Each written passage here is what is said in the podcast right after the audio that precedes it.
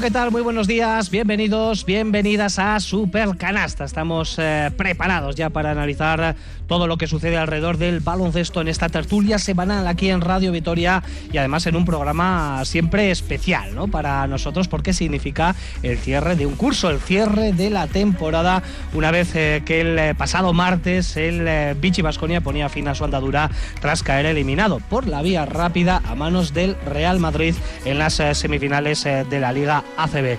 Lejos eh, queda el eh, mes de septiembre, finales de septiembre, ¿no? En aquel mes arrancábamos ilusionados por lo que nos podía deparar esta campaña que, hay que decirlo, ¿eh? en líneas generales, para nuestros máximos representantes en el deporte de la canasta ha sido bastante gris, pero aquí hemos estado cada domingo para valorarlo. Creo que han sido cerca de 40 programas esta temporada para hablar de baloncesto y para entretenernos a través de la radio, que eso al fin y a la postre es eh, lo más importante y a la vez lo más bonito de eh, todo esto. Por tanto, en este último supercanasta lo que es tradición es eh, hacer el balance de la temporada, en este caso para Basconia.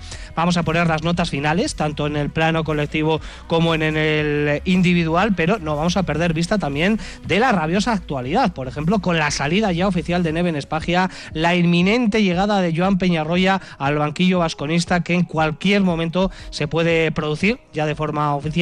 Eh, y fuera de Vitoria tenemos, eh, por ejemplo, conformada ya la final ACB, otra vez final futbolera entre Real Madrid y Barcelona y más cuestiones, ¿eh? como siempre en este programa con la final de la NBA que está echando chispas y otras situaciones de la actualidad del baloncesto. Hoy no contamos con Olga Jiménez, que ya ha iniciado el merecido periodo vacacional, pero ya tenemos al resto del equipo preparado en el estudio central de Radio Vitoria y pasamos ya a esa rondita de saludos. Sergio Vega, Seguerdión, ¿qué tal? Buenos días. Hola, ¿qué tal? Muy buenas.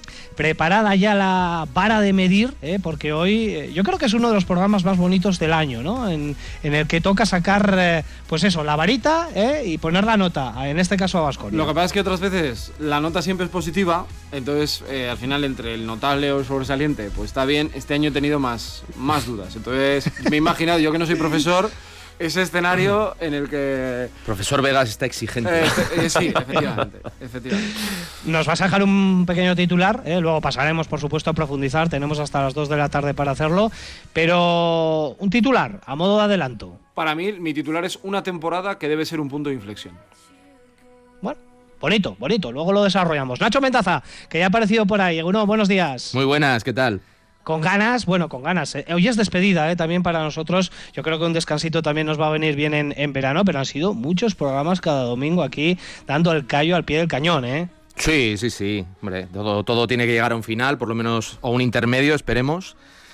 Porque hay que recargar pilas y yo creo que esta temporada ha sido muy exigente desde todos los aspectos, ¿no? No solo para nosotros, sino para toda la gente involucrada y yo creo que es tiempo, por lo menos, eh, también un poco punto de inflexión, ¿no? Yo por lo menos para mí, como decía Sergio, para Vasconia. ¿Qué titular le pones tú a la temporada de Basconia? Pues yo lo puse hace tiempo en Twitter y lo voy a repetir, temporada inolvidable. lo, puso, en enero, el día del Panathinaikos, para que la gente se haga una idea. Y, luego, luego lo desarrollamos, vamos. Y no, no lo digo con mala uva, ¿eh? Para nada. Nacho, Nacho, como siempre, bastante enigmático. Me gusta, me ¿Eh? gusta este estilo. El hype. Joseba, también estás por ahí, ¿no? buenos días. Eh, bueno, Richie. Bueno, pues eh, te voy a preguntar a ti también por, por el titular de la temporada de Basconia, que llegó a su fin el pasado martes después de caer 3-0 en esa ronda de, semifinales frente al Real Madrid. Eh, se esperaba quizás más competitividad por parte de Basconia, pero no pudo ser. Hay que rendirse a la evidencia. Sí, la verdad es que ha sido una serie dura, sobre todo porque veíamos a un Madrid que aparentemente era más vulnerable y que nos hacía pensar que Basconia podía tener sus opciones, pero lo cierto es que nos ha pasado por encima como una locomotora, con lo cual, bueno, pues eh, acabar la temporada, cerrar el, el ciclo y empezar a pensar en otra cosa. Bueno, lo bueno es que hemos tenido tiempo, unos cuantos días, desde el pasado martes hasta hoy, para analizar todo lo que ha sucedido durante esta intensa temporada, eh, que bueno, pues vamos a, profundizar enseguida en ello, pero también quiero tu titular, eh, Joseba, que, que, tú sueles ser bastante ocurrente también con estas cosas. No, ocurrente. Yo diría, yo diría un paso atrás para coger impulso para volver a saltar hacia adelante. Mira, eso es bonito, ¿eh? porque es una manera de analizar una temporada errática, pero con eh, ese sentimiento de optimismo, de cara al futuro. Bueno, pues eh, las presentaciones realizadas con Sergio Vegas, Nacho Mendaza, Joseba Sánchez, mi nombre es Ricardo Guerra, en la realización eh, técnica hoy tenemos a Norberto Rodríguez y a Javi Sáez, así que no perdemos más tiempo, vamos al lío, porque hoy en Supercanasta lo que vamos a hacer es ponerle nota a la temporada de Basconia, las hemos visto de todos los colores, así que colocamos todo en su sitio, lo que ha sucedido durante esta complicada campaña 21-22 para la escuadra Gastistarra. Bienvenidos, bienvenidas. Wow!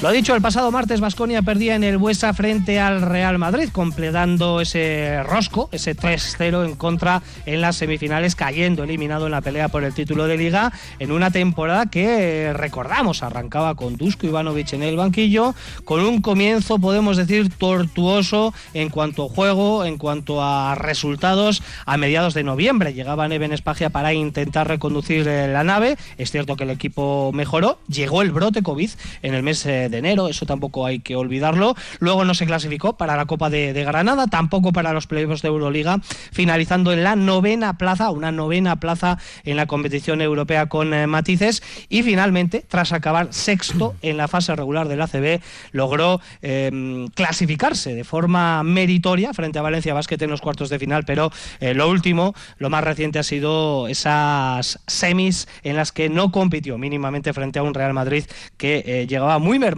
¿eh? a esta eliminatoria. Han sido 72 partidos en total, 34 victorias, 38 derrotas, saldo negativo, por tanto, en eh, uno de los peores balances de, la última década. Así que, eh, lo dicho, compañeros, más adelante vamos a analizar la actuación individual, vamos a ir uno por uno con todos los protagonistas, con los jugadores, con el cuerpo técnico, pero antes de ello, lo que queremos escuchar aquí en Supercanasta es vuestro análisis global a esta temporada. Al final le vamos a poner la nota, pero ahora os pregunto por el sabor de boca que os ha dejado a vosotros esta campaña de Basconia.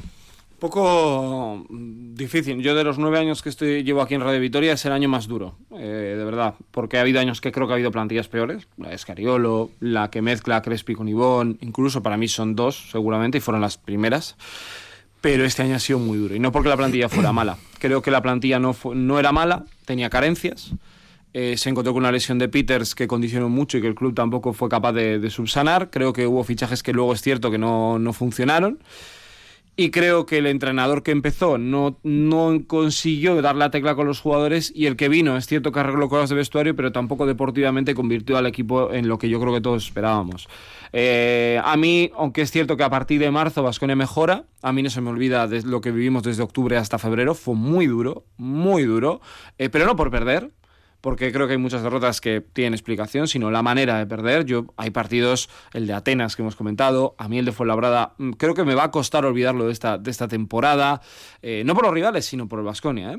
La sensación de ver a un Vasconia que yo no reconozco, un Vasconia que no competía, que en el segundo cuarto partido se caía y ellos no tenían capacidad de reacción, ver a muchos jugadores que no te transmitía la sensación de ir, de ir unidos, y eso a mí sinceramente me me hacía muy dura la temporada, yo creo, ¿no? Y a mí eso me costó. Es cierto que a partir de marzo el equipo mejora, que tiene la motivación de ese conflicto bélico que permite que el Vasconia pueda tener una ventana abierta que tira la primera semana, que es la de, la de Maccabi y Estrella Roja, pero que sigue soñando con llegar y de hecho el día de Mónaco si gana hubiéramos tenido una película bien distinta.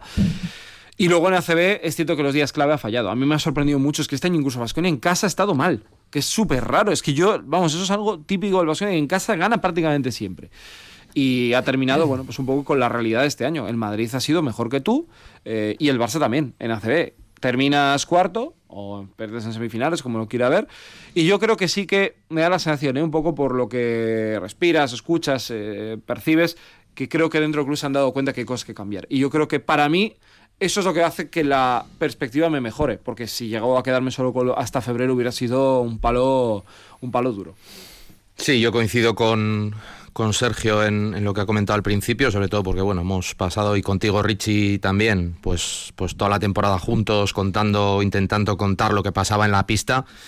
Y a mí personalmente, y lógicamente, pues bueno, es una percepción muy particular por la labor que, tengo que hacer y que tenemos que hacer. A mí me ha resultado también muy dura. La más, la, para mí ha sido la temporada más difícil de, de contar de todo el tiempo que llevo en, aquí en esta casa, ¿no? Y te diría que de los, las dos últimas décadas de Vasconia, las que yo he estado más involucrado en el tema, vamos a llamarlo periodístico, yo creo que deportivamente, no por resultados exclusivamente, sino un poco por sensaciones, yo creo que es el equipo o la temporada mm, de las dos o tres peores eh, en cuanto a sensaciones que me ha dejado, ¿vale? Puede pasar, no, no lo digo como algo a tragedia, ¿no? No, no, no. Hay temporadas mejores, hay temporadas peores, hay veces que ganas, hay veces que pierdes, pero no ha sido obviamente de las de las mejores. Y luego ya un, poco más, eh, lo más particular, yo te diría que a mí este equipo, esta temporada, porque parece, diría la temporada más que el equipo, eh, a mí me ha generado mucha frustración mucha frustración porque las expectativas, lógicamente, cada uno se monta las suyas, ¿no? Y ahí quizá puede estar el error, montártelas muy altas. Pero las expectativas que yo tenía sobre la temporada, sobre el rendimiento, sobre los, logros, sobre bueno, el nivel de disfrute que íbamos a poder tener, el mío en septiembre era muy alto. ¿Vale? Y quizá, insisto, ahí era, era mi error, pues porque no sabes ¿no? Lo, que, lo que puede pasar luego y luego se ha demostrado que, bueno, no, no, se ha podido llegar quizá a unas cotas de notable, ¿no? Pero el, hecho de, bueno, de, tener tantos partidos, o por lo menos en comparación con otras temporadas, eh, tantos partidos, voy a llamarlos intrascendentes en cuanto a su desarrollo, pero desde muy pronto. Eh, ser eh, testigo y, tener que, estar bueno, lidiando con tantísimas dificultades, con tantísimas ausencias, con, por gente que no estaba y por gente vamos, que no estaba físicamente y que no estaba mentalmente. por, por todo lo complicado que ha sido también la competición en sí misma. Y, luego es eso, ¿no? Esa sensación que yo he tenido, y un poco por volver a enlazar con el principio, lo de la frustración, de decir, yo es que creo que hay más de lo que. de lo que. de lo que se está poniendo. de lo que se está poniendo ahí. Y bueno, al final, pues, pues bueno, mm, estas. Este tipo de situaciones yo creo que también eh, son, son positivas, en el sentido de que si se saben aprovechar y, y es un tópico, pero si eres capaz de aprender un poco de esos errores, porque te pueden suceder, mm, pues oye, será una temporada eh, que habrá merecido la pena. Y cuando, por resolver un poco la incógnita de antes, cuando decir inolvidable, es inolvidable por todo esto, ¿no? Por, por lo bueno y por lo malo. Eh, yo creo que ha sido una temporada muy diferente a todo lo que habíamos vivido hasta ahora, como lo fue la de la pandemia, pero yo incluso creo que esta eh, ha sido más complicada porque en lo de la pandemia, digamos que era Sota Caballo Rey, tenías cuatro opciones y esas son las que tenías que seguir. Y ahora era un poco, pues bueno, la reapertura, el reorganizar, el reajustar. Y yo creo que todo eso a todo el mundo se le, ha hecho, se le ha hecho muy difícil, ¿vale? Y por eso digo que es inolvidable, porque yo creo que a mí esta temporada no se me va a olvidar nunca, y no lo digo por lo malo. Pues yo estoy muy de acuerdo con lo que habéis comentado. Eh, por no repetirme, voy a poner un par de detalles. Yo creo que, y parto por una de las, de las cosas que decía Nacho, para mí la expectativa en septiembre también era mucho más alta, mucho más alta. Eh, yo creo que aquí esta temporada hemos aprendido que, que, uno más uno a veces no son dos, ¿no? que tú pones una serie de jugadores sobre la mesa, haces un plantel que a priori es una plantilla muy compensada y muy competitiva, y luego resulta que, cuando se ponen a jugar, pues una cosa es la plantilla y otra cosa es el equipo. Eh, yo creo que esa es una, experiencia que Vasconia tiene que aprender, eh, que a lo mejor no es solo una cuestión de calidad, que tienes que buscar quizás otro tipo de cosas en los jugadores, en los jugadores que, fiches y te tienes que fijar en más cosas que no solo la calidad y que a partir de aquí hay que aprender a que conformar una plantilla no es, no es, juntar jugadores, porque yo creo que este año hemos tenido muy buenos jugadores, pero muy poco equipo, en general. Eso por una parte. Y la segunda experiencia que saco yo de, este año es que creo que Vasconia se equivoca en noviembre. Eh, el equipo no iba bien, el equipo no tenía rumbo y toma la decisión de cortar a Dusko y cambiar de filosofía a mitad de temporada con una plantilla hecha de, una forma determinada. Yo creo que ahí se equivoca. Se equivoca Vasconia. Creo que lo que tenía que haber hecho no era cortar al entrenador, sino tenía que haber eh, metido cirugía en el equipo sinceramente. Creo que tenía que haber cortado dos, dos, tres jugadores y haber traído dos, tres jugadores diferentes y haber mantenido el espíritu del, del equipo y el espíritu de, del entrenador. Porque muchas veces creemos que cambiar el, el rumbo con el entrenador es, es lo fácil. Y la experiencia lo que nos suele decir en general es que una vez que un equipo toma un rumbo, tú cuando cambias de entrenador puede haber momentos de, de, de espuma, porque agitas el champán, quitas el corcho y eso sale pero las aguas vuelven siempre a su cauce y el equipo rara vez eh, cambia una dinámica de verdad. Lo hemos visto en Vitoria, por ejemplo, con Pedro Martínez. A veces ocurre, pero no es lo habitual. Lo habitual es que el entrenador cambia y el equipo, el equipo se mantiene. Pero el año de Pedro Martínez venían de un año en el que la plantilla era buena. Yo creo que ahí el año es que Prigioni, que ahora suena para venir a Europa, no estaba preparado del todo. Yo creo que le vino muy grande. Se encontró con la lesión de Marre. Y Pedro es un entrenador. eh, tácticamente soberbio. Eh, Neven, yo creo que la decisión, estoy contigo, seguramente todo lo pasado era la decisión, pero claro, yo creo que el que se tenían que quitar era Baldwin. Probablemente. Que, viendo un poco lo que él ha comentado, lo que se ha sabido, cómo estaba él, o sea, todo lo que... Y yo creo que el club opta por decir, bueno, vamos a ver si con este jugador podemos encontrar el rendimiento, ¿no? Y Neven es cierto que él lo consigue en ese sentido, ¿no? Pero para mí, por eso lo he dicho, creo que eh, hay momentos de la temporada de Neven que son difíciles de, de, entender o de gestionar, ¿no? Algunas cosas que ha hecho.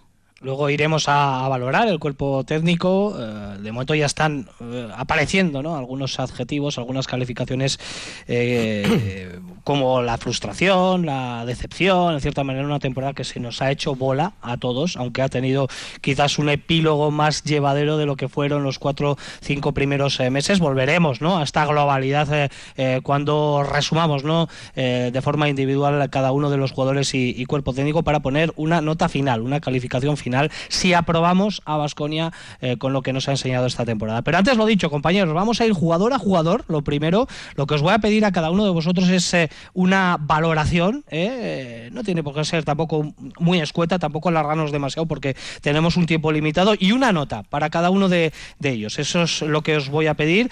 Y si os parece, empezamos por los bases. Vamos a empezar, por ejemplo, por el capitán, por Jason Granger, que recordamos el pasado verano llegaba a Gasteiz tras su Erasmus en Berlín Berlín es importante, ¿no? Porque eh, le han eh, respetado las lesiones, eso era lo más importante para él, aunque recordamos que jugó mermado también un tiempo por un problema en un dedo de, un pie. Sus números ha participado en 70 partidos, es decir, solo se ha perdido dos de ellos, con una valoración media de 8 créditos y casi eh, 4 asistencias por partido. El primero que valoramos, compañeros, Jason Granger.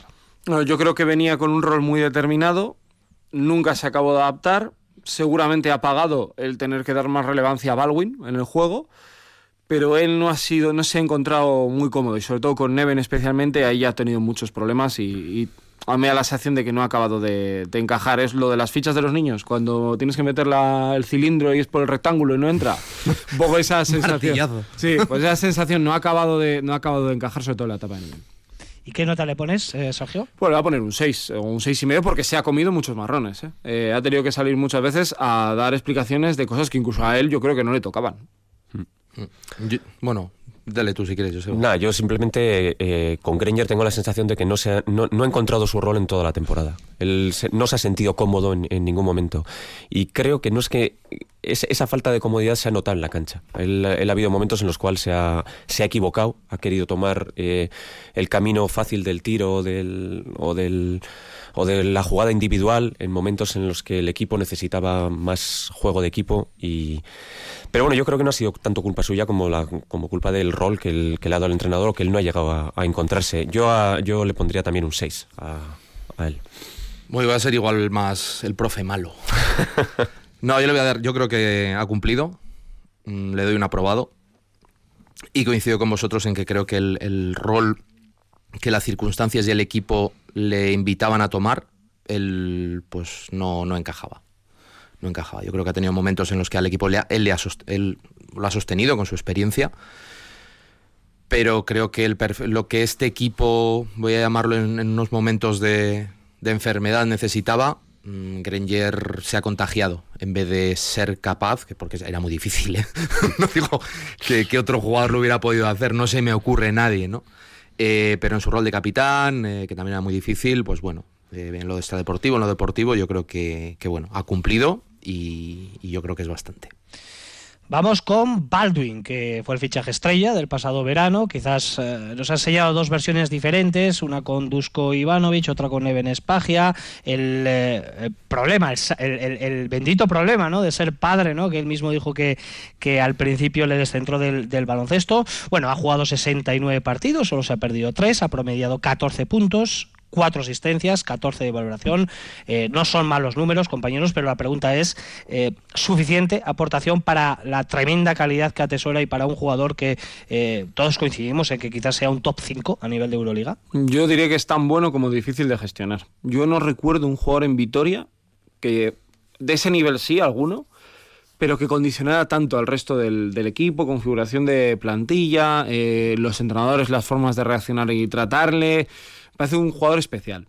Mm, y con, lo- con todo lo que conlleva. Especial, yo el día de Fenerbahce tampoco lo voy a olvidar. O sea, la segunda parte que nos ofrece es algo difícil de, de entender y de explicar baloncestísticamente. Fue una maravilla. O el, o el último cuarto en Valencia pero es un jugador que te merece una reflexión. Ahora que se habla tanto, ¿no? De si renueva, no renueva, que sí que ha puesto en Instagram y tal, eh, es para sentarse y valorarlo, porque es muy bueno. Estoy contigo que es un jugador importantísimo en la posición de base en Euroliga, pero condiciona mucho, ¿eh? A todos. Y es una. A mí me da la sensación, o por lo menos yo no he tratado con él, ¿eh? Pero me da la sensación de eh, una bomba de relojería. Eh, y a mí eso me, a mí me genera esa sensación de jugador que hay que tener capacidad para gestionarlo. Y no todo el mundo lo tiene. Sí, yo creo que, a ver, yo por ponerle una nota, yo le daría un 7 en cuanto a rendimiento. Ah, vale, yo un siete y medio, perdón. Sí. Bueno, yo creo que ha sido uno de los mejores del equipo. Que con él el equipo en algunas fases de la temporada ha sido mejor. Y bueno, yo creo que para en su primera temporada, no por números, eh, pero yo creo que es un jugador que, que, bueno, que ha sido muy importante en el equipo. Eh, también con esto, bueno, es un poco la. Porque ahora hay debate, ¿no? Si, aunque parece que él ya más o menos ha dejado intuir que no va a seguir. eh, bueno, si renovarle, si no, no sé qué. Yo aquí siempre a esta pregunta respondo, ¿no? Coste-beneficio. Bueno, ¿cuánto te cuesta y cuánto te da? Entonces, bueno, ese, ese balance no es fácil con Barwin. Pues yo, en cuanto a rendimiento, yo le daría un 7,5, un 8, porque creo que ha sido el termómetro de este equipo y, la verdad es que es un, jugadorazo. Es de esos jugadores que merece la pena pagar una entrada para ver jugar en directo, porque hace cosas que son, que son increíbles. Eh, dicho lo cual, yo no renovaría a, a Wade Baldwin. Yo creo que Vasconia no se puede permitir un perfil eh, como Baldwin, que el día que está bien te, te- te- te arrasa el partido, pero el día que está mal te arrastra el equipo al, al- al agujero. ¿Y si el precio es más barato? Si el precio es más barato, que no lo creo, Ya, ya, ya. Muchas veces nos olvida, ¿no? dices, vale, yo sí, no, pero dices, bueno, depende. Depende ¿Sabes lo que ocurre? Si nosotros tuviésemos otro base, si fuésemos el Real Madrid o el Barcelona, que si no está bien lo sientas, sacas a otro y el equipo funciona igual, te diría que sí. El problema es que no tenemos ese, ese perfil. O sea, no tenemos, no tenemos ni presupuesto ni, ni capacidad en el Vasconia para que el día que no está Baldwin, tener otro igual. Sí, y sigue, y sigue siendo un jugador cotizadísimo que yo creo que, sinceramente, se lo van a rifar. ¿eh? Todavía tiene muchísimo mercado, pese a las Yo dudas, tengo mis dudas, que ha ¿eh? podido de esa llegar a rifa. despertar.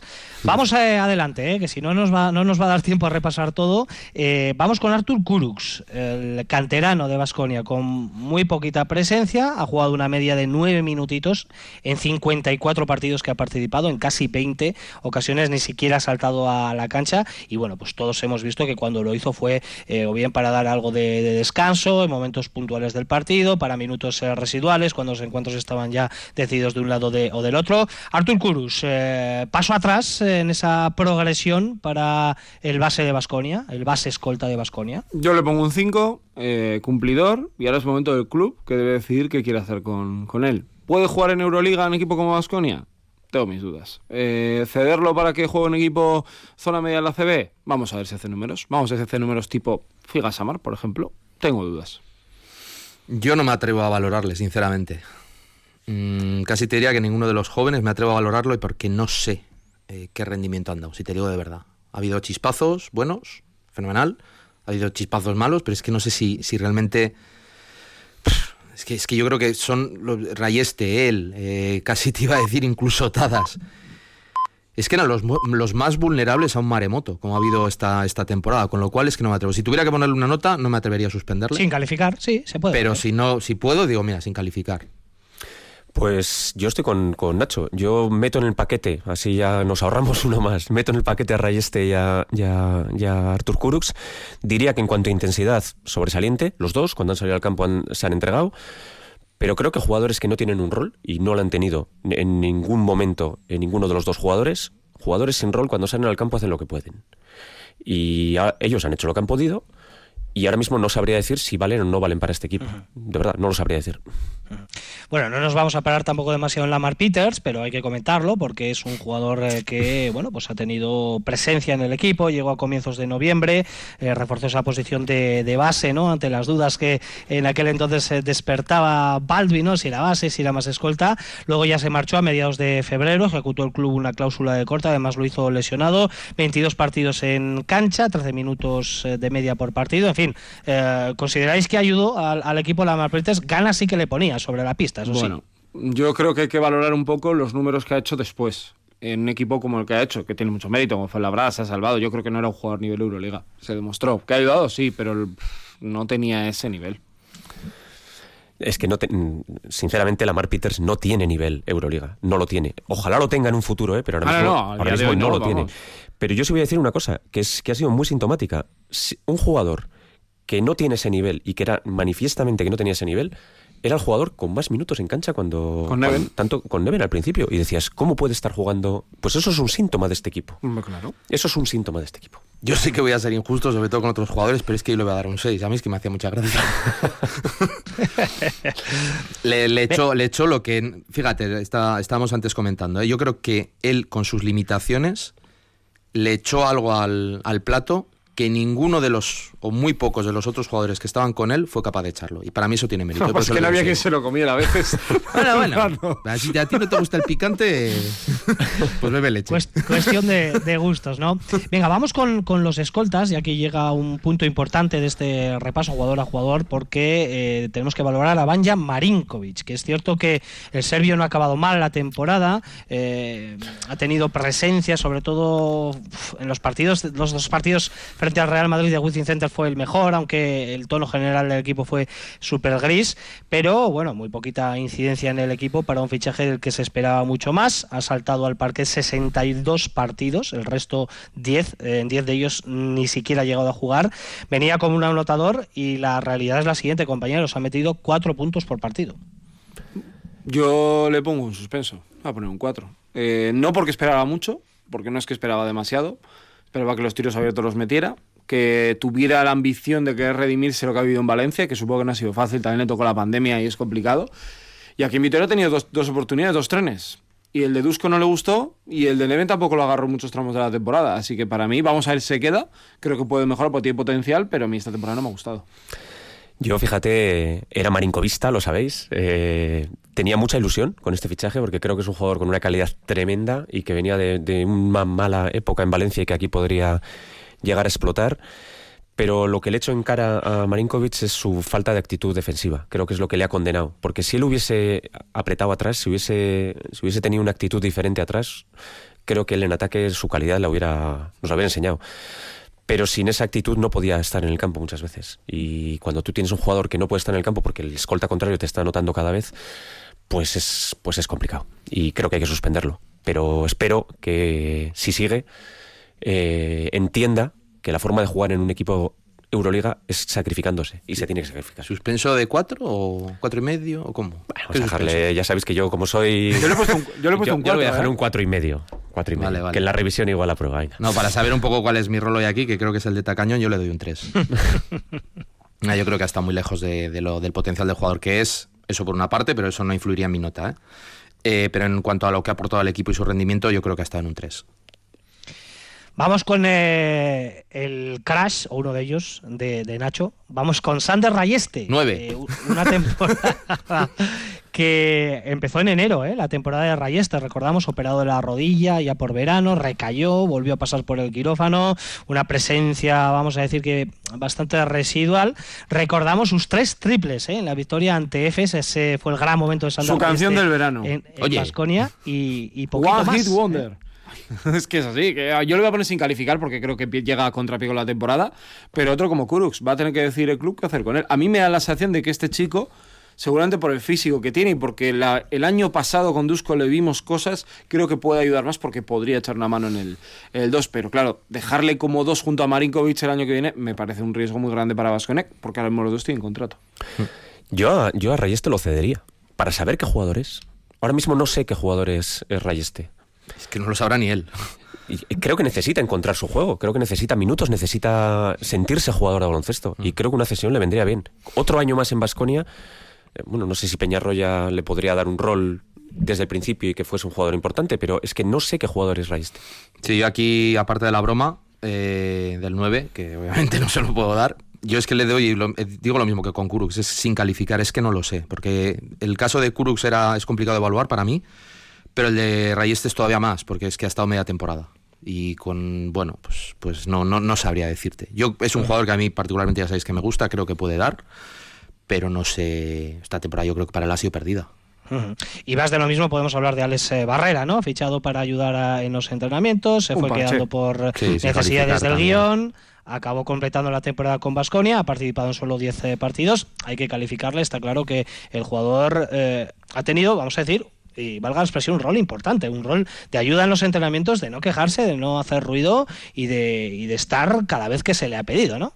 Bueno, cumplir. Ya está, ¿no? El jugador siempre, el, el Cilla, ¿no? Por ejemplo, si me acuerdo, de mm. turno, o Ander García, bueno, pues echar una mano ahí y, ya está. Yo lo único que diría, eh, a él no le puedo calificar, no, no, no, no sé cómo juega, pero yo lo que sí que diría es que al club hay que exigirle que estamos en Euroliga y que tú no puedes tirar una ficha que va a estar en todos los partidos de ACB con jugadores que no pisan el campo. Lo siento. Hace falta más nivel o hace falta jugadores que puedan pisar el campo. O que jueguen, sí. O que el que esté juegue. Sí, sí, sí, es difícil. No, ya aquí me reitero, ¿eh? eh sin calificar. Mm, hmm. porque no sé muy bien, además, tampoco eh, cuál ha sido su rol. Vamos al puesto de alero porque aquí hay mucha chicha y meto en el puesto de alero a Tadas Kerskis, pero vamos a empezar por Simone Fontecchi. Mira, lo has metido más que Neven. Sí, sí, un poquito más, ¿no? Podría jugar también en el 4, en, el juego interior, que luego vamos a desgranar, pero en las posiciones de alero. Vamos a empezar por Simone Fontecchio. Primera temporada en Basconia. Buena adaptación, en muchas ocasiones lo hemos visto, el mejor sobre la pista. Solo se ha perdido dos partidos, 12 puntos por encuentro, con más de 25 minutos en cancha. Valoramos a Simone. Yo le pongo un ocho y medio, el mejor jugador de la plantilla del Vasconia y el único que me recuerda a los Vasconia que yo reconozco, que incluso podría ser el del año anterior, ¿eh? o sea, no pienso en los grandes grandes Vasconia. Creo que es ahora mismo, viendo un poco su primer año, eh, esto de se vienen cositas, pues se viene un segundo año muy top de Fontequio, porque jugando alero es un alero dominador en Europa. Yo le doy un 8 también. Bueno, Sergio le ha dado un 8 y medio y un 8. Yo creo que es el jugador más constante, en, no te digo en rendimiento, pero en cuanto a esfuerzo. Yo creo que es, bueno, lo que decía Sergio, ¿no? El que más nos puede recordar a este este eslogan, ¿no? De carácter Vasconia. Yo creo que talento tiene, tiene calidad. Él yo creo que, que todavía puede seguir creciendo. Y me parece, personalmente, que creo que es un poco el ancla de, en la transición que yo creo que va a hacer la plantilla hacia la temporada que viene. Sí, yo estoy de acuerdo, es el gran acierto de este año. Es, yo le, pondría un 9 porque creo que, ha sido el jugador no solo que, mejor rendimiento ha dado de la plantilla, sino que además ha sido el que cuando las cosas se han puesto difíciles se ha echado el equipo a la espalda. Yo creo que ha sido un jugador que ha, que ha sido un capitán de verdad en, cancha y, por lo que dijo Neven en, rueda de prensa, creo que las semifinales las ha jugado eh, lesionado eh, pero lo ha dado todo. Yo de verdad eh, encantado con él y esperando un segundo año, por lo menos como este. si le comienza a Polonara los aficionados, los aficionados eh, eh, lo han considerado como el mejor de la temporada. Eh.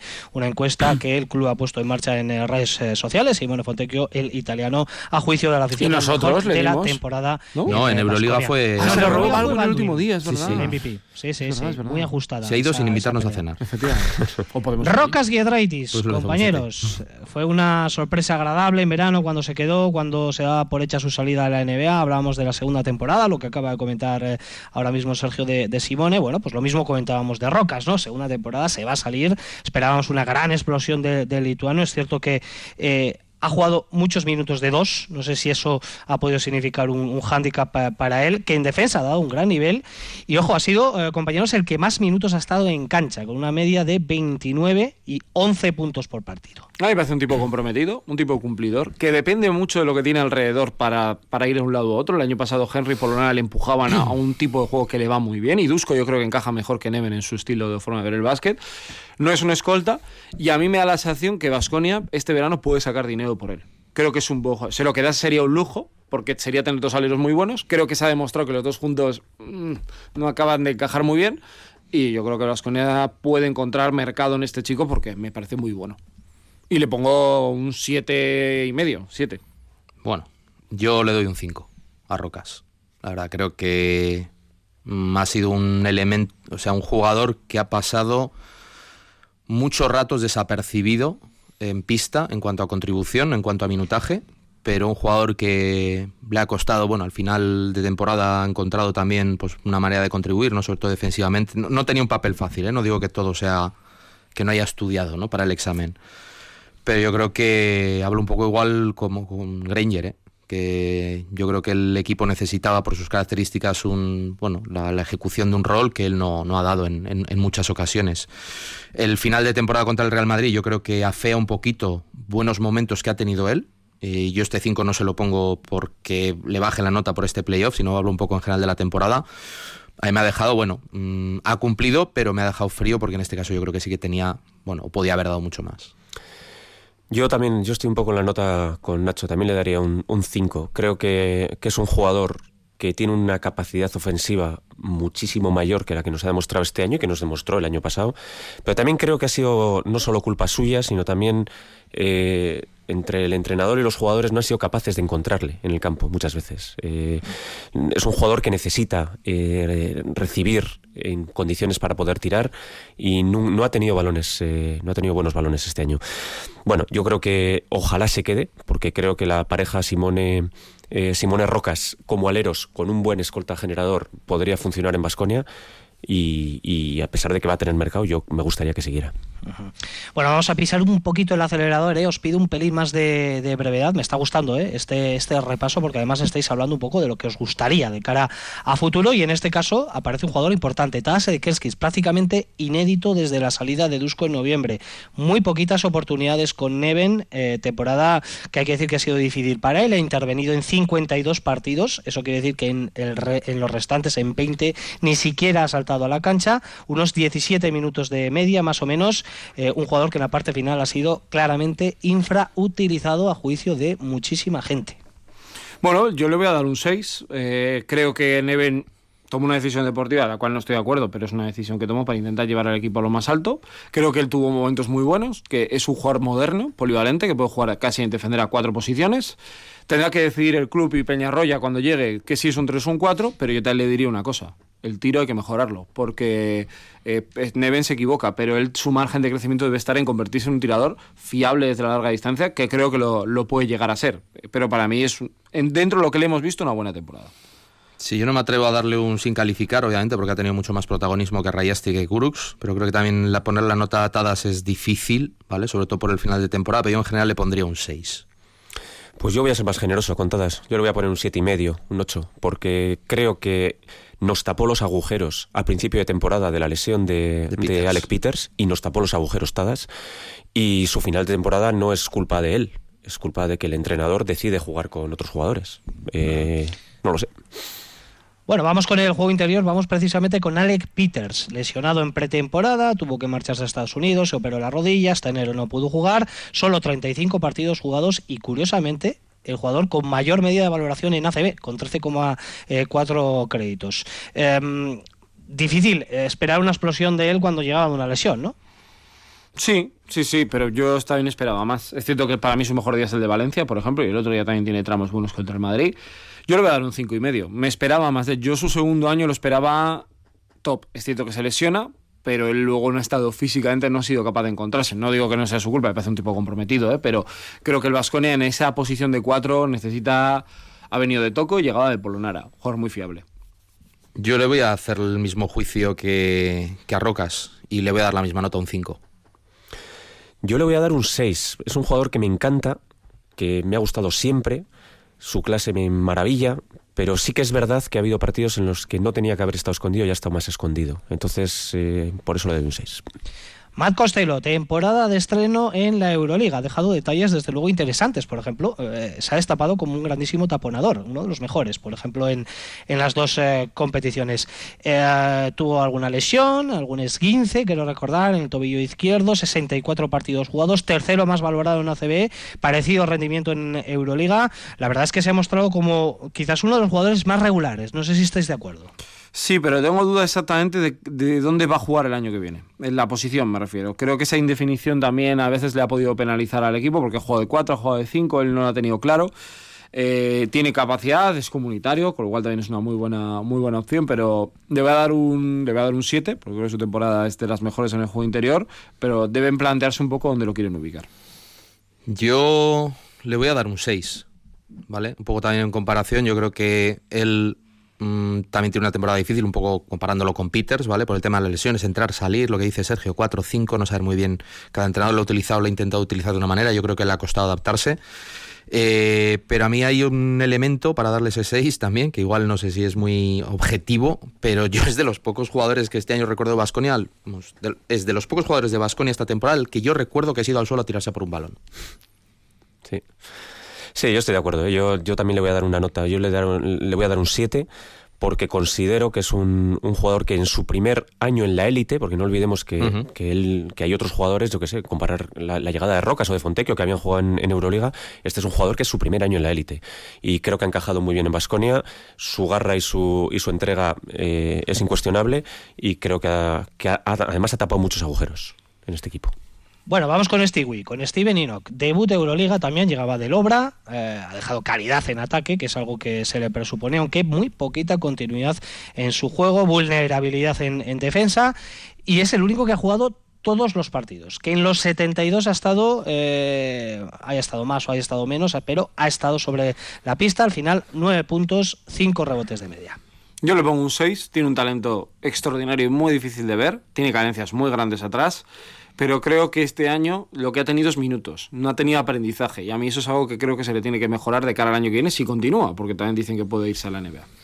Yo le voy a dar un 5, no me atrevo a darle más nota que a Rocas, que a Peters y no me gustaría tampoco ponerlo, eh, bueno, por, por, por encima de Costello, lo que fuera, ¿no? Coincido, talento en ataque ha demostrado que tiene, pero yo creo que como jugador y como contribución al equipo mmm, yo no le veo que haya pasado el 5. Me cuesta valorarle, porque sinceramente creo que ha jugado en un rol que, para el que no está preparado todavía. Eh, Stevie tenía que haber sido el segundo pivot de un pivot dominante en un equipo Euroliga. Y en ese papel yo creo que hubiese sido un jugador muchísimo más útil que en el papel de pivot titular de un equipo Euroliga cuando todavía no estás preparado para, para ello. Uh -huh. Pero yo creo que él, él, lo ha dado todo, le falta intensidad defensiva, es evidente, conceptos defensivos, pero los irá cogiendo. Es un jugador que, que está claro que su techo es mucho más alto. Para mí la pregunta es, ¿su curva de aprendizaje cuál es? Cuando le enseña. Sí, es no, no, no, no, no me refiero a eso.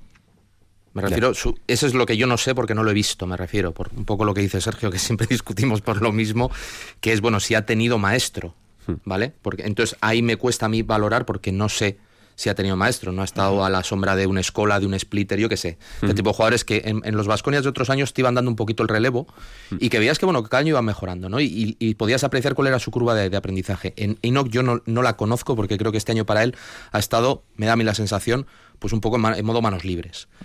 Pero tengo y vamos dudas a finalizar, de... eh, perdona Nacho, porque es que nos quedan muy poquitos eh, minutos. Eh, vamos a finalizar con Wessel, vamos a dejar a un lado al Andrinoco, porque él se salió del grupo de WhatsApp, así que nosotros también lo vamos a sacar eh, de nuestro análisis eh, por temas de tiempo, eh, valga, valga la broma. Wessel, eh, muy poquito tiempo, 11 partidos en ACB, 12 minutos en cancha, mucha pelea en la pintura, pero no sé si se ha ganado la continuidad el año que viene. Un 5, trabaja y tiene intensidad. La eliminatoria del Madrid me parece que ha sido el interior más competitivo. Un, un, parche, un parche que vino aquí a echar una mano y ha dejado lo que tenía que dejar, que era intensidad. Madre, qué, qué, qué y ganchos de Tiago, ¿eh? Y los ganchos de Tiago, sí, sí. Qué declaraciones más duras de Josep. y te has librado de las del Noco. A ver, ya ahí con Noco ya sabes que... Te las decimos a la cama. No, Dusko y yo nos equivocamos con Landry. O sea, eso hay que reconocerlo, no volverá a suceder. Yo a Betzel le voy a poner un 6. Bueno, pues es una, una buena nota ¿eh? para un jugador que eh, afrontaba su primera experiencia en Europa, llevaba un baloncesto completamente nuevo. Veremos si Vasconia decide prorrogarle. Eh, él tiene firmado un año más, pero ahí está esa cláusula de corte de Vasconia. Y vamos a meter a empaquetar el cuerpo técnico en uno. Los tres entrenadores que han pasado por Vasconia, que se han sentado en el banquillo de Vasconia, porque han sido tres. Uno de ellos, Dusko Ivanovic, que llegó a entrenar 19 partidos, 7 victorias, 12 derrotas, despedido el 15 de noviembre después de perder contra el Gran Canaria. Llegaba Neven Espagia, que ha dirigido 51 partidos con un porcentaje de éxito en torno al 50%. Y compañeros, no nos queremos olvidar tampoco de David Gil, porque Gastistarra ha cumplido su sueño de debutar como primer técnico de Basconia. Lo hizo durante dos eh, partidos por el positivo COVID de, de Neven, la derrota de Zaragoza, aquella el fiasco sonrojante y luego una gran victoria que quizás ha, ha sido las mejores de la temporada, el último partido 2021 frente al Barcelona en el, en el Buesa. Tusko Ivanovic, Neven Espagia, David Gil. El mejor partido para David Gil, sin duda, me alegro mucho porque creo que es un poco que la gente le ponga en valor por el gran trabajo que, lleva haciendo muchos, muchos años en la sombra y con muchos entrenadores diferentes. Él ya estaba cuando Neven vino por primera vez, para que la gente se haga una idea, que igual hay gente que no lo ubica. Eh, y el resto pues pondría un 4,99999. Creo que Dusko habría que saber exactamente quién confecciona toda la plantilla, pero creo que él siempre ha sido así y muere con sus ideas y va por un camino. Neven es capaz de recuperar jugadores por el camino, pero creo que no ha ayudado demasiado al, al equipo. Eh, me refiero en la hora de solucionar problemas en los partidos, ¿no? No, no ha habido cambios que digas, ¡buah! ¡Qué maravilla! ¡Qué solución táctica! Y yo creo que vamos a poner, porque creo que lo han dado todo a nivel de trabajo, pues es un 4,9, 5 si queréis, pero vamos, justito. Yo a Dusko le daría un 4. Creo que no se le puede dar un aprobado cuando el equipo en octubre aproximadamente, bueno, no existía. No digo que todo sea responsabilidad de él, pero el equipo no jugaba bien, el equipo no conseguía resultados y, y teniendo en cuenta que se había empezado la temporada con él, pues yo creo que no se, a, ese, a ese recorrido no se le puede dar un aprobado, ¿no? Y le daría un 4. Eh, a Neven, pues te diría que estoy dudando entre el... Le, daría un 6,5. Pues yo creo que el equipo acaba mejor y juega mejor que cuando él lo coge, y ese mérito es incuestionable.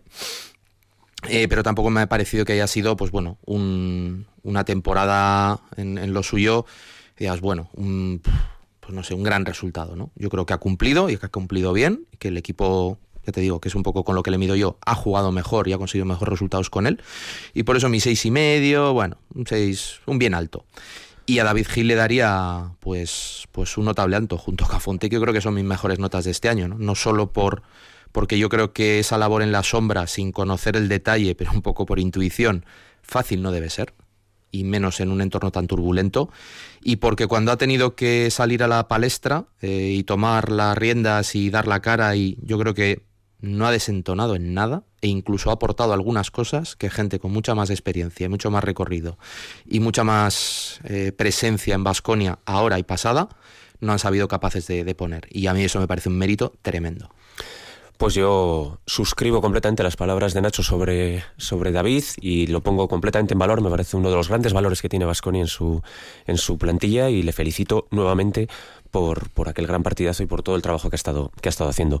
A los dos entrenadores principales, eh, yo, yo soy un poco más duro. Yo los suspendo a los dos. Yo creo que eh, Dusko deja un solar cuando se va. Eh, el equipo no estaba jugando bien, con lo cual no se le puede poner una buena nota, pero es que además creo que a nivel de grupo lo deja roto al, al, al grupo, con lo cual Dusko yo creo que, no, tiene más de un 3 este año y a Neven no le puedo aprobar. Yo creo que él se centra mucho en, en recuperar, eh, en recuperar psicológicamente una plantilla rota pero baloncestísticamente no, no le veo un desarrollo al equipo, no le veo que, que controle al, al grupo. Eh, siempre hablaba, bueno, es que yo no quiero que tiren, pero tiran. Yo quiero que... O sea, quería hacer cosas y el equipo no le seguía. Y yo creo que eso es responsabilidad del entrenador. Es cierto que no es un grupo fácil, es un grupo complicado el que se ha encontrado, pero creo que a nivel de entrenador no, no está para probar tampoco. Bueno, pues las notas individuales que les hemos puesto a cada uno de los jugadores y a los miembros del eh, cuerpo técnico, que yo no sé si habéis hecho media eh, para la calificación final con la que vamos a poner el colofón a este repaso, pero llega un momento importante. Eh. La nota final de Sergio Vegas, de Joseba Sánchez y de Nacho Mendaza al Basconia. Le aprobamos la temporada al conjunto que han dirigido estos tres entrenadores que acabamos de comentar. Yo voy a aprobar porque creo que este verano, como he dicho antes al inicio del punto de inflexión, va a cambiar muchas cosas. Creo que se han dado cuenta de que ha habido errores eh, a la hora de configurar la plantilla, a la hora de elegir entrenadores antes y durante, eh, a la hora de fichar o no durante la temporada, y creo que por eso les voy a la porque eh, yo desde que tengo uso de razón, Vasquez me ha dado muy buenas temporadas, con lo cual no tengo dudas de que a nivel de dirección deportiva se han tomado buenas decisiones. Sí, yo mi nota general es un poco la media de todos. ¿eh? Yo creo que está más cerca, échale un cinco y medio, un suficiente alto, bien, eh, en el sentido de que bueno se ha conseguido también el, el, el, objetivo de entrar en semifinales, que yo creo que eso es muy meritorio, además de la forma que se consigue, eso hay que aplaudirlo. Pero la trayectoria durante, durante, la temporada ha sido muy errática. Y hablo de la plantilla, de, del, en general, ¿no? De, del Vasconia. entradas, salidas, fichajes, ausencias, lesiones, etcétera, ha sido muy errática. No, no, no juzgo ¿eh? si está bien, está mal, pero no, no, no se me ocurre eh, calificar o me cuestaría mucho calificar como notable la temporada. Yo creo que ha estado pues, bueno, entre suficiente y el bien. Pues yo me voy a ir a la, al método de calificación que tiene mi hijo en la Castola, que cuando el examen no sale bien, en vez de ponerles un suspenso, les ponen una cosa en la castola que se pone que sí que dice obetuear. Hay que mejorar. Pues esa es mi nota. Hay que mejorar. Eh, sinceramente creo que, que, la victoria en Valencia salva la temporada. Si se hubiese perdido ese, tercer partido en Valencia sería un, suspenso rotundo pero evidentemente eh, es una temporada muy dura. Pero para los de la LOXE, los de antes de la LOXE, eso es un penco, Aprobado, ¿no? Eso es un penco. Eso es un, que no sales a la calle en una semana. Es un penco, ¿no? Yo creo que es un aprobado raspado, ¿eh? sacando la media de las tres valoraciones que, que, habéis hecho. La verdad es que se nos ha ido el programa volando. Tenemos cuatro minutos por delante y lógicamente, compañeros, comprenderéis que hoy tengamos que sacar la tijera, además de forma radical. Teníamos otros muchos contenidos. Hoy no vamos a poder hacer asuntos internos, Nacho, ya me puedes perdonar. Pero sí, una referencia rápida a un par de cuestiones antes del eh, 2 más 1 y de, y de, la técnica. Es que es como siempre nuestro broche. Tenemos el, la final ACB, Barcelona-Real Madrid. ¿Favorito? Barça. Barça. Quinto partido. Y no lo tengo claro, la verdad. Yo sinceramente creo que el Madrid no, no llega bien. Barça en a nosotros nos ha Mira, pasado por encima. Son de Walking pero... Dead. Es que tú les disparas y da igual y se levantan otra vez y de repente sale uno y se pone a jugar un alero, se puede jugar de base. Lasso ha vuelto, que eso es una alegría increíble. Ya. Una semana, la gente que ha conocido casos de gente con infarto y tal, estaba saludando a su equipo. Así es una cosa. Porra, Barça en 4. Eh, yo diría Barça en 4 también. Barça en 5. Bueno, pues el Barcelona favorito ¿eh? para nuestros eh, comentaristas. Recordamos que también tenemos servida la Final Four de la LEF Oro. Estudiantes Palencia, Girona, Lleida. Estos cuatro equipos saldrá el acompañante del Granada a la eh, Liga ACB como el segundo de los ascendidos. Y eh, hoy ya sin sintonía ni nada, eh, Sergio, tenemos la final de la NBA incandescente, ¿no? Empate a dos. Estamos empate a dos. Boston Warriors ganaron los Warriors el cuarto partido con un Stephen Curry espectacular. De hecho, Ime dijo: hay jugadas de Curry que no se pueden defender. Estoy bastante de acuerdo con esa apreciación. La madrugada del lunes al martes a las 3 de la mañana tendremos el tercer capítulo. Como mucho nos quedan tres viajes más. Es decir, que yo creo que acabará igual en nuestro pronóstico un poquito más tarde la ACB que la NBA. Warriors bueno, en pues con tres minutitos eh, por delante, lo justo para nuestro broche, la técnica y el 2 más 1 y nuestra despedida de temporada aquí en Supercanasta en Radio Vitoria.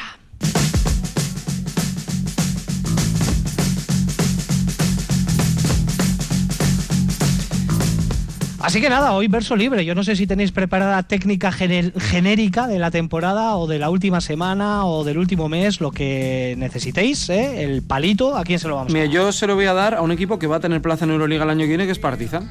Eh, también nos demuestra que fichar y tener mucho dinero y al mejor entrenador de Europa, que lo sigo manteniendo que lo es, no te garantiza ni ganar la Eurocup ni ganar tu competición doméstica. Y aún así tendrá plaza en Euroliga, lo cual me alegro, porque es un club histórico, pero la temporada de Partizan no ha sido buena. Mm, Yo la voy a dar a Carlos Durán y Jasque Vicius porque no sé muy bien qué les pasa, pero están un poco, no sé, Sí, le mal, mal educado. Están de mal café. Y no es. Eso no, no. Hay que estar de mejor café. Pues yo se lo voy a dar a Chus Mateo. Eh, tiene la oportunidad de, Es verdad. de dirigir y, y la caga. No creo que fuese adrede, no creo que, que vaya a faltar el respeto a, a la afición o al Vasconia, pero un entrenador con esa experiencia no puede hacer terminar esa temporada como, como nos hizo terminar la temporada. Rápidamente, 2 más 1. Pues yo se a todos los eh, oyentes que están aquí y que nos han aguantado esos 72 partidos y todos los supercanastas y que han estado aquí sufriendo, porque les ha tocado sufrir, y que cuando hemos podido volver todos al Buesa también, pues es un gustazo que se te acerquen, que tengan ganas de hablar contigo, de comentar el Vasconia, los terceros tiempos, así que para ellos. Sí, yo también a vosotros por el viaje que hemos hecho esta temporada eh, y sobre todo eso a la gente que está al otro lado, que supongo que habrá tenido algunos días que ha tenido que aguantar los malos partidos del equipo y a nosotros, ¿no? Pero bueno, eh, en general, pues espero que hayan estado un poco entretenidos y oye, que pongan notas también en el Twitter, que no vamos a ser aquí los únicos que examinemos, que nos den, Que nos den caña. cañita. Venga, que nos vamos. Yo, yo a, a Richie, a Sergio y a Nacho por alegrarnos todos los eh, Mira, qué partidos, majo, qué majo, Joseba, todos los qué majo. partidos que gane o pierda el Vasconia, da gusto escuchar. Y ahí metemos a Joseba y a Olga Jiménez. Ha sido un placer en esta temporada 21-22 haber estado con vosotros y también con nuestros eh, oyentes. Así que nuestro corazón está con vosotros este verano también. Un saludo. Con tu espíritu.